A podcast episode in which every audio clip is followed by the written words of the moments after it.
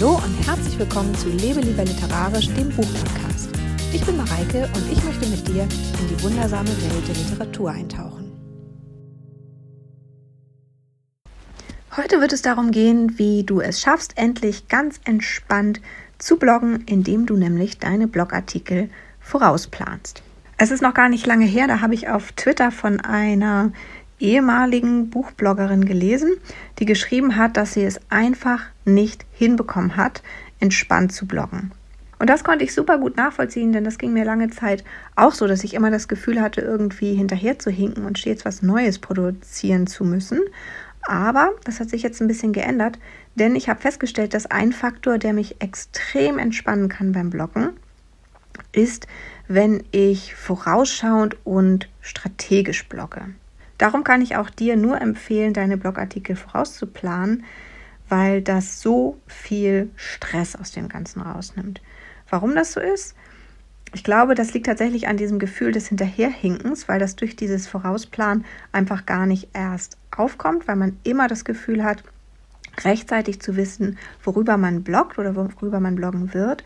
Und auch diese Routinen oder regelmäßigen Workflows können einem eben dabei helfen, immer am Ball zu bleiben. Und das ist auch der Grund, warum wir heute zusammen genau die, nämlich die Routinen und Workflows entwickeln.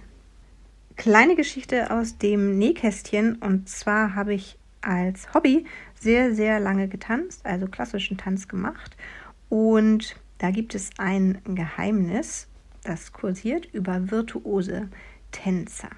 Ich weiß nicht, ob du davon schon mal gehört hast. Falls nicht, verrate ich dir dieses Geheimnis heute hier. Und zwar ist es so, dass Bewegungen, die zu 100% auf die Musik abgestimmt sind, nicht möglich sind.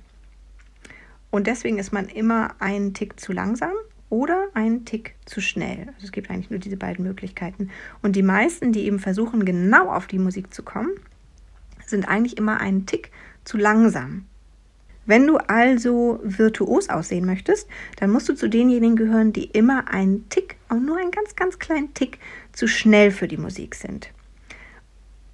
Und das ist jetzt vielleicht ein Vergleich, der ein bisschen hinkt, aber genauso wie bei den Spitzentänzern ist es eben auch bei Bloggern so, dass du am besten deiner Zeit immer um mindestens eine Nasenlänge voraus sein musst, um in den Einklang zu kommen. Es ist ein bisschen anders als bei Tänzern, weil es geht eben nicht darum, nur so eine kleine Nuance schneller zu sein, sondern je mehr Vorsprung du dir erarbeitest, desto entspannter wird es eigentlich. Also wenn du so zwei bis vier Blogartikel vorausgeplant hast, dann kannst du dich eigentlich richtig gut zurücklehnen und ganz in Ruhe weiter vor dich hinarbeiten. Für mich funktioniert es am besten, wenn ich meinen Blogger-Workflow so in drei Phasen unterteile. Das ist einmal die Planungsphase, dann kommt die Umsetzungsphase und dann auch noch die Verbreitungsphase. Und der Schlüssel zum entspannten Bloggen mit äh, Blogartikel vorausplan und allem drum und dran ist eben für mich, dass die Planungsphase von den beiden anderen abgekoppelt wird.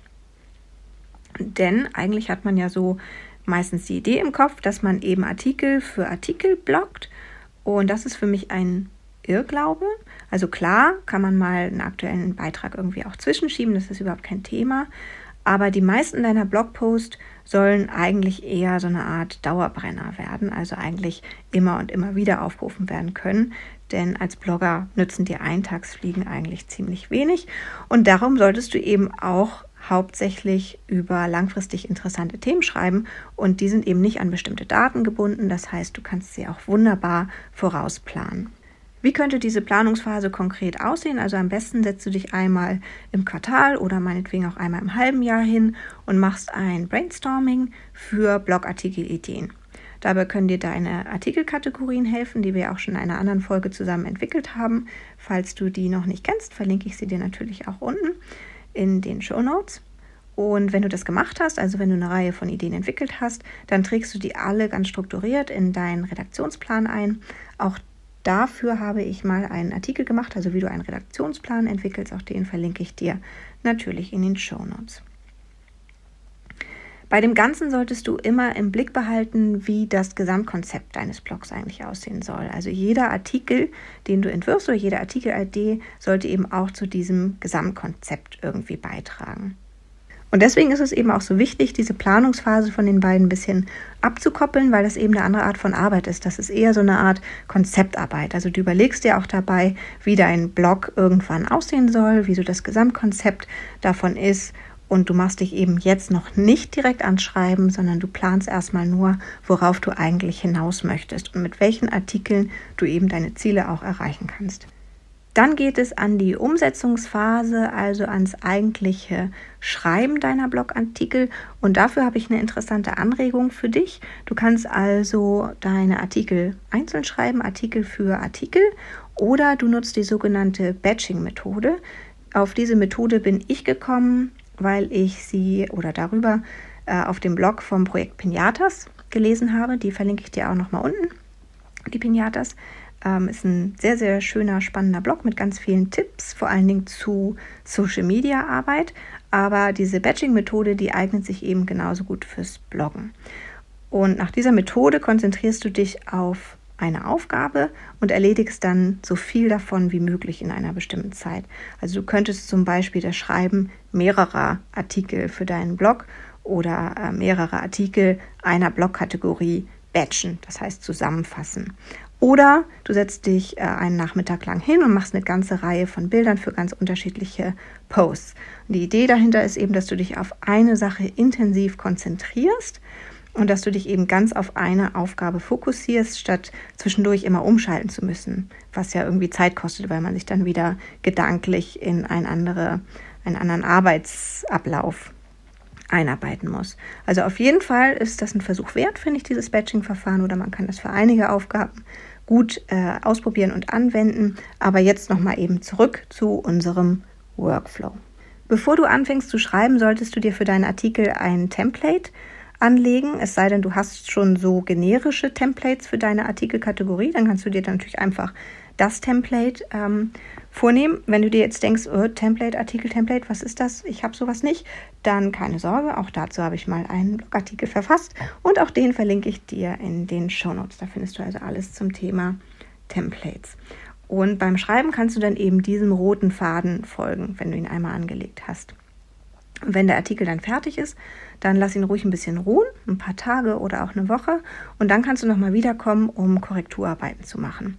Und am besten arbeitest du beim Korrigieren auch gleich so ein paar Suchmaschinenoptimierungsdinge mit ein.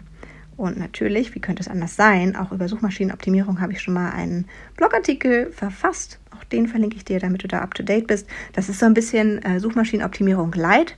Also keine Sorge, das sind nur so ein paar Tipps und ein paar Dinge, die man eben leicht so nebenbei mit einarbeiten kann. Wenn du das gemacht hast und dein Artikel Suchmaschinen optimiert ist, dann wählst du die Bilder für diesen Blogartikel oder erstellst Grafiken. Am besten du machst eins gleich im quer- oder quadratischen Format, dass du dann später auch auf Facebook, Twitter oder Instagram oder wo auch immer du deine Blogartikel dann auch bewirbst, nutzen kannst und eins im Hochformat für Pinterest. Und natürlich müssen diese Bilder auch Altattribute bekommen, damit sie eben auch von den Suchmaschinen besser gefunden werden. Als letztes machst du dann noch so Dinge wie Schlagworte vergeben, Kategorien anlegen, also alles, was so in deinem Blog-Theme oder in deinem äh, Design angelegt ist, wie du halt deinen Blog immer so oder deinen Blogartikel immer so aufmachst oder einsortierst. Und abschließend legst du dann noch die automatische Veröffentlichung deines Blogartikels fest. Das ist natürlich wichtig und das Datum, was du da festlegst, kannst du ganz einfach deinem Redaktionsplan entnehmen. Nach der Umsetzungsphase kommt dann die Verbreitungsphase.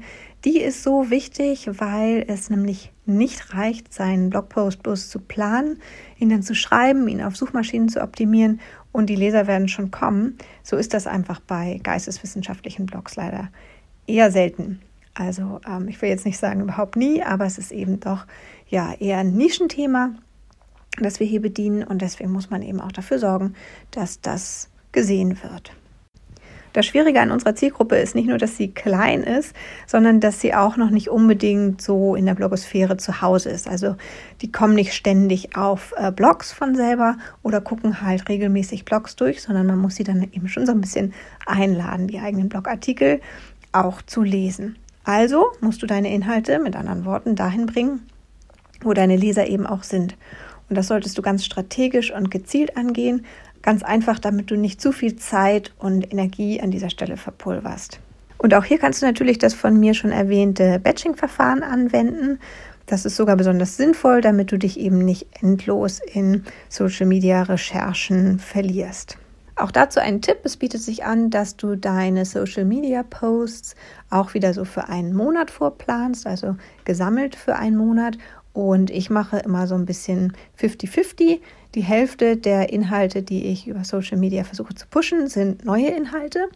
Und die andere Hälfte sind Inhalte, die schon seit langem auf meinem Blog sind. Das sind dann so Dauerbrenner oder Sachen, die plötzlich wieder aktuell sind, weil ein bestimmtes Thema neu aufkommt oder so etwas. Also so, dass ich ungefähr 50-50 habe und natürlich kannst du diese Verbreitung älterer Inhalte auch sehr, sehr gut vorplanen. Vielleicht noch besser als die der neuen, weil da musst du ja immer warten, bis du dann den Link auch zur Verfügung hast, damit du ihn auch gleich in deine Social Media Planungstools einfügen kannst. Und das musst du natürlich bei den alten Inhalten nicht machen. Also erst alte Inhalte einplanen und dann nach und nach, immer wenn du mit einem fertig bist, die neuen Inhalte dazu planen. Und jetzt fragst du dich bestimmt, welche Social-Media-Kanäle du denn nutzen solltest, ob du nun Twitter nutzen solltest oder Facebook oder Pinterest oder Instagram oder vielleicht noch andere. Und dazu kann ich dir an dieser Stelle leider nur sagen, das hängt natürlich sehr stark von deiner genauen Zielgruppe ab. Also das ist eigentlich nochmal ein Thema für sich, aber keine Sorge, auch diesem Thema werde ich mich zuwenden in einer der kommenden Podcast-Folgen. Also da darfst du gespannt drauf sein. Was aber an dieser Stelle wichtig ist, ist eben, dass du die Verbreitung deiner Artikel über Social Media oder über auch andere Kanäle, auch über deinen Newsletter, wenn du einen hast, in deinen Veröffentlichungsworkflow mit einbaust und richtig mit einplanst. Und da hast du ja auch schon so ein bisschen vorgeplant. Denn du hast ja äh, verschiedene Bilder in deine Blogartikel eingebaut, damit du eben die optimalen Formate gleich zur Hand hast, sodass du jetzt eigentlich nur noch deine Verlinkung pro Netzwerk planen musst. Dazu entwirfst du am besten für jedes Netzwerk, also für jede Verlinkung, die du irgendwo veröffentlichst, einen eigenen kleinen Teasertext, der dann immer für das entsprechende Netzwerk auch optimiert ist. Und dann kannst du das Ganze Vorplan. Dafür gibt es inzwischen zahlreiche Apps, so wie äh, Tailwind für Pinterest oder Planoli für Instagram oder Buffer für Twitter und Facebook. Also da kannst du viele auch kostenfreie Tools austesten. So, und dann ist aber endlich der Zeitpunkt erreicht, an dem du dich zurücklehnen kannst, denn dein Artikel passt jetzt garantiert in dein Blog Gesamtkonzept. Du hast einen guten Text geschrieben, der für Suchmaschinen optimiert ist, der also auch gefunden werden kann. Und du hast deine Posts für die Social-Media-Kanäle vorgeplant. Also jetzt musst du wirklich nur noch abwarten, dass die Leser zu dir kommen. Und in der Zwischenzeit kannst du dich schon mal damit beschäftigen, den nächsten Artikel oder die nächste Artikelserie oder den nächsten Monat vorauszuplanen. Wenn du selber einen eigenen Veröffentlichungsworkflow hast oder eine Routine, die du immer und immer wieder ausfühlst beim Bloggen, dann bin ich sehr gespannt auf deine Erfahrung. Hinterlass mir gerne einen Kommentar auf lebelieberliterarisch.de. Da findest du die gesamte heutige Folge auch nochmal als Blogartikel.